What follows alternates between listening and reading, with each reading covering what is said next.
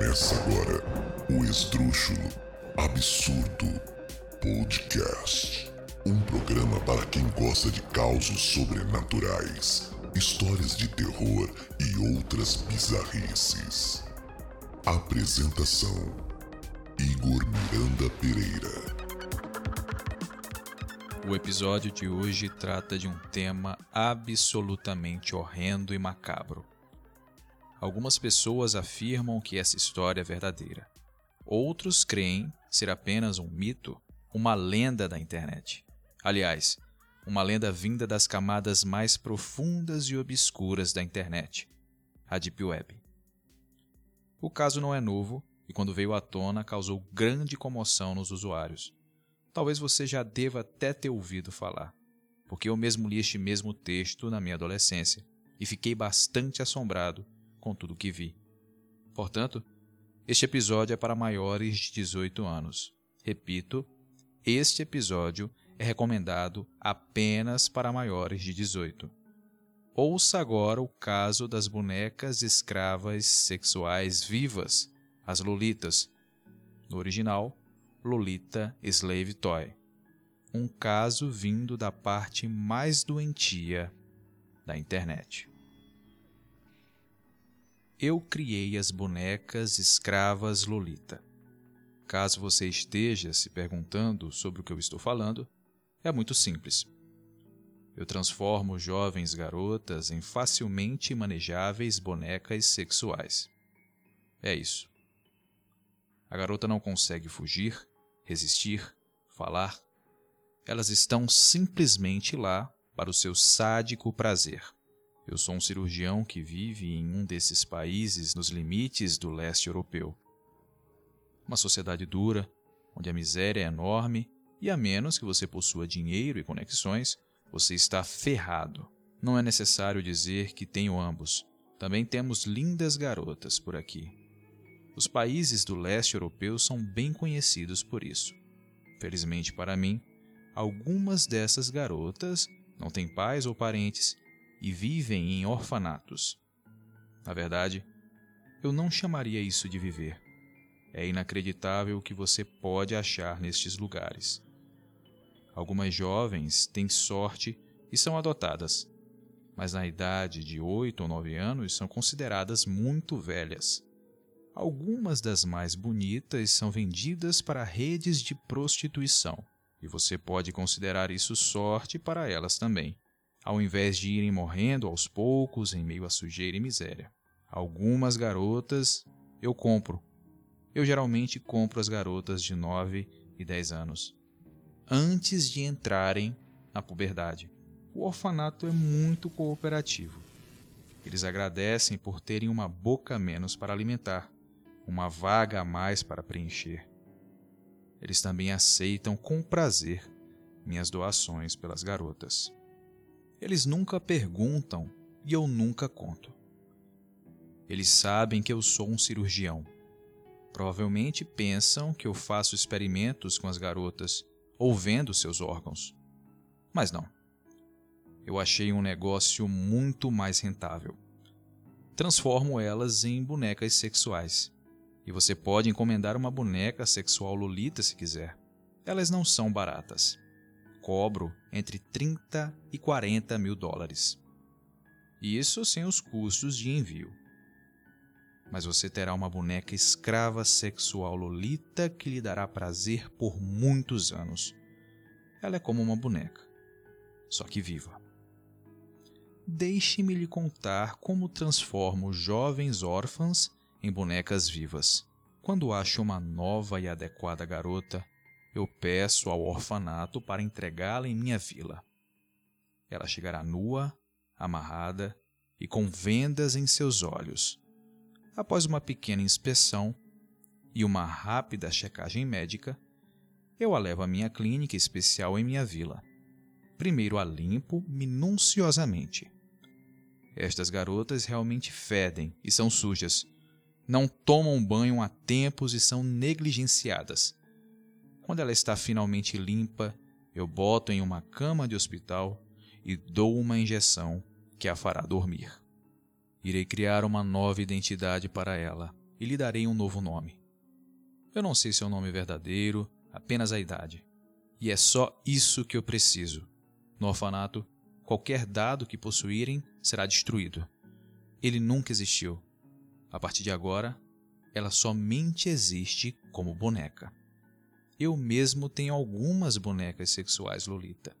Dasha, que tem 11 anos e está no estágio final de transformação, Tânia, de 12, faz dois anos que criei, e Luda, de 14, e está grávida de quatro meses.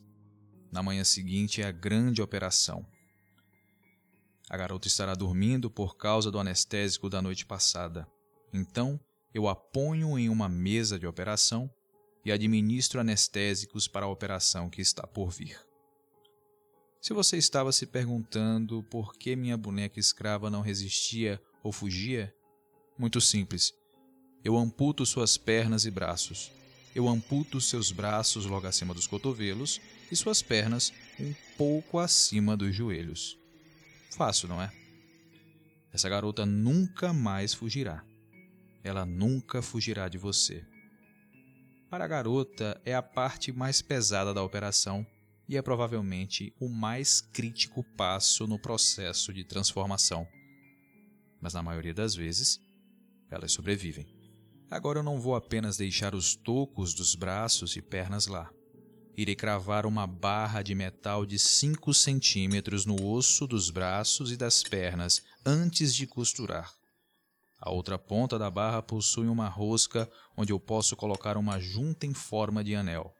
Quando ela estiver pronta, você facilmente vai poder pendurá-la com uma corrente aonde você quiser. Minha Tânia, por exemplo, e Luda possuem uma corrente nas costas presa a ambos os anéis das barras dos braços. Isso os mantém bem perto do corpo. No começo você tem que tomar muito cuidado com as feridas do estoco e cicatrizando para prevenir qualquer tipo de infecção. Assim que a ferida estiver completamente curada, colocarei uma cobertura de silicone sobre o toco. A parte de fora do silicone é coberta com veludo branco e parece realmente muito bom, tirando o cruel anel do fim do que sobrou dos seus membros. Após alguns meses, quando os braços e pernas estiverem completamente recuperados, você pode então forçar os anéis. Há um ano comecei a colocar a minha Tânia e Luda pelos braços e pernas, presas. É uma forma bastante interessante de decoração, ter em seu quarto uma Lulita nua, viva, pendurada no teto. E é muito bom também usar a sua buceta ou boca quando ela estiver pendurada assim. Mas antes disso, tem muito caminho ainda. A operação ainda não está totalmente pronta, só com as amputações dos membros. Em seguida, eu cortarei suas cordas vocais para que ela não possa falar e nem mesmo fazer barulho. Eu removerei os dentes e, quando eu tiver removido todos os dentes, implantarei uma camada de silicone com a parte superior do maxilar sendo bem macio.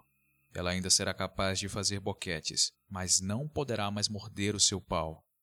É até bom agora. Quando ela tentar mordê-lo, a macia camada superior lhe fará um tipo de massagem. O implante de silicone, no entanto, é absolutamente necessário. Se não tivesse, sua boca iria ficar igual à de uma velha. Isso irá manter a sua bela aparência. Além disso, para manter sua boca em bom estado, ela vestirá um tipo de mordaça esférica a maior parte do tempo. Isso de certa forma parece inútil porque eu cortei suas cordas vocais e ela não poderá falar de qualquer maneira. Isso é apenas pela estética. Uma garota amordaçada fica simplesmente legal, e sua boca servirá apenas para se alimentar, beber, foder. Ela não usará a boca para mais nada. Assim que a operação estiver pronta, eu dou uma ou duas semanas de recuperação para deixar os ferimentos sararem. Então o seu treinamento começa. Bom, ela não é mais uma garota comum, agora ela se tornou uma boneca. Tem muitas coisas que ela deve aprender. Como ela não possui mais dentes, ela não pode mastigar então precisa ser alimentada como um bebê. Eu a alimento uma vez por dia com uma mamadeira e comida de bebê, pois contém todas as vitaminas e minerais necessários. Não dou mais, não quero que ela fique gorda e não consiga mais se mover. Você tem que cuidar disso. Ela toma água, chá ou limonada e uma mamadeira três ou quatro vezes por dia. Assim, ela toma no mínimo dois litros de água. Isso é suficiente para mantê-la saudável. No início, eu irei pôr a mamadeira em sua boca, mas logo apenas colocarei a garrafa perto dela e ela terá que pôr na boca por si só. Leva algum tempo e prática para ela conseguir colocar a mamadeira na boca sem ter braços, mas eventualmente ela consegue pegar a mamadeira com a boca, rolar para ficar de costas e beber. Assim que ela conseguir fazer tudo isso, eu coloco uma venda em seus olhos antes de pegar a mamadeira. Antes do treino acabar, ela deve ser capaz de achar a mamadeira e beber sem conseguir ver. A comida e os líquidos têm que sair também, então você deve levá-la ao banheiro algumas vezes ao dia. Como ela não consegue se mexer, você deve levantá-la e levá-la. Quando eu tenho que sair, normalmente eu ponho um catéter na saída de sua uretra. Como ela não come muito, ela também não caga muito. Apesar dela não conseguir mais falar, eu ainda consigo me comunicar com ela e ensinar coisas fundamentais. Eu a ensino a fazer um bom boquete, a ter prazer sexual quando seu clitóris e lábios vaginais são estimulados com o vibrador. Ensino também o que significa ser uma escrava. Eu chicoteio sua buceta todo santo dia e na maioria das vezes usando um vibrador junto para que de alguma forma, de uma hora para outra, ela não consiga mais diferenciar prazer e dor. Ponho grampos e pinos em seus mamilos e lábios vaginais. Eu intensifico seu treino quando enfio agulhas e mais agulhas em sua buceta. Eu passo cera quente em sua buceta e dou choques em seu clitóris e será torturando assim com agulhadas que ela deverá sofrer. De qualquer forma, a tortura será possível para chegar no próximo estágio de transformação. Nessa fase, ela estará vendada na maior parte do tempo mas farei com que ela veja como a torturei. Eu tenho uma câmera gravando tudo e ela terá que ver tudo, toda a sessão de tortura e mais outros vídeos de tortura por pelo menos uma hora por dia. Alguma hora ela não será só mais uma escrava fisicamente, mas mentalmente. Sua mente não resiste, ela se tornou totalmente submissa. Então farei as últimas modificações para torná-la uma boneca escrava. Ela já está imobilizada e incapaz de se comunicar. Até agora, ela foi capaz de ver e ouvir. Não foi totalmente privada de seus sentidos. Uma verdadeira escrava não pode mais se mover, falar, ver ou ouvir, apenas sentir. Antes de privá-la de seus últimos sentidos, eu dou um moderado anestésico. Então ponho fones de ouvido em suas orelhas eu coloco sons extremamente altos por muitas horas nos fones. Isso será suficiente para danificar sua audição. Ela não conseguirá ouvir mais nada. E como toque final, cuido dos seus olhos com laser. Ela não será totalmente cega. Minha Tânia e Luda ainda reagem a fortes luzes e acho que ainda conseguem ver vultos e sombras, mas não reconhecem mais nada. São quase surdas de qualquer forma, eu as deixo vendadas a maior parte do tempo, mas isso porque gosto de garotas assim. Elas são completamente desligadas, não fazem nenhum tipo de barulho quando as torturo. Eu consigo perceber que elas estão sofrendo apenas pelas reações do seu corpo, a aceleração da respiração e a expressão de seu rosto. Quando ela está recuperada disso, ela estará transformada em uma pequena e indefesa boneca e pronta para venda. Elas são muito fáceis de manter, precisam de pouca comida e um pouco de cuidado, higienização diária. Elas estão imobilizadas e você poderá prendê-las em qualquer objeto e até fazê-las de decoração. Não podem falar, ouvir ou ver, são completamente privadas de sentidos. As bonecas escravas que estão à venda são virgens e estão entrando na puberdade ainda são treinadas para praticarem sexo oral e foram torturadas e duramente abusadas. Elas podem engravidar, então é aconselhável o uso de anticoncepcional, a menos que você goste de uma escrava grávida. Me avise se quiser uma.